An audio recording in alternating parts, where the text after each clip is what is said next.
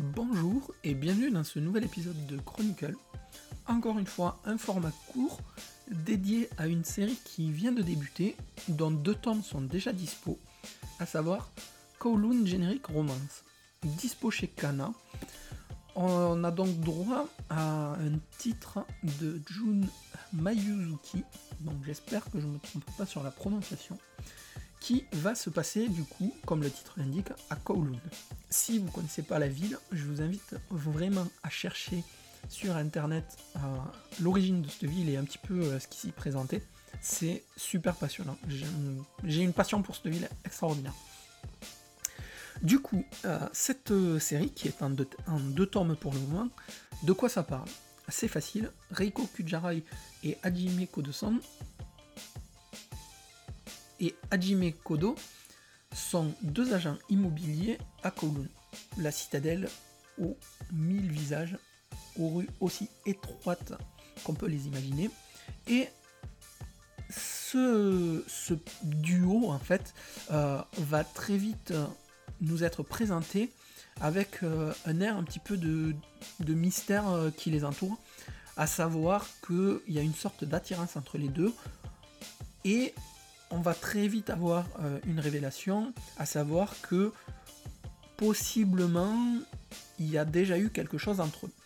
Sauf que ce possiblement est très très bien orchestré par Jun Mayuzuki parce que elle, nous le tease, mais tout en gardant ce mystère au détour de petites photos, de petites informations, et avec un mystère qui entoure Kowloon, qui doit être détruit et reconstruit par la société générique Terra, par un quartier ultra moderne, etc.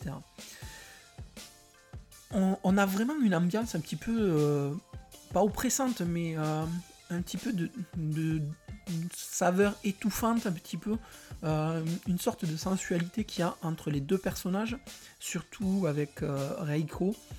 les dessins sont vraiment sublimes, il y a vraiment cette romance un petit peu de charme qui, s'en dégage. Vraiment, c'est graphiquement, c'est très beau, l'ambiance euh, en ressort presque uniquement avec le graphisme. Au niveau de l'histoire, on a donc ces agents immobiliers, c'est un petit peu leur tranche de vie sur le premier tome, qui apprennent à se découvrir, mais qui, à nos yeux, on a l'impression qu'ils se connaissent déjà.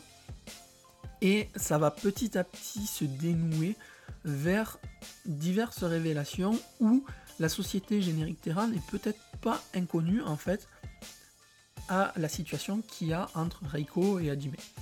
Donc, je suis assez curieux, d'autant plus que dans le tome 2, on a des révélations concernant le grand PDG de Générique Terra, et il s'avère que, sans trop spoiler, Reiko a un lien avec Générique Terra.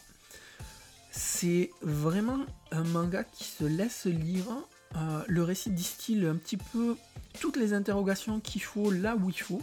Il y a une petite touche de science-fiction, ou du moins ce qu'on se laisse imaginer, on va dire, parce que c'est peut-être juste notre imagination avec laquelle June joue, mais ça fonctionne parfaitement. Kowloon se dévoile petit à petit, intrigue, passionne, mais la fin du tome arrive à nous surprendre et à nous donner envie d'aller voir la suite.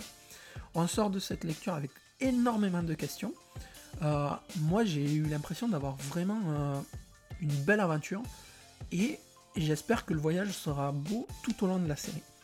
C'est Kowloon Generic Romance, c'est pour l'instant en deux tomes, c'est très beau, c'est très doux et c'est à lire absolument. Vous nous retrouvez comme d'habitude sur le blog, sur Facebook, sur Instagram et sur Twitter, sur toutes les plateformes audio. Et comme d'habitude, à très bientôt. Salut, salut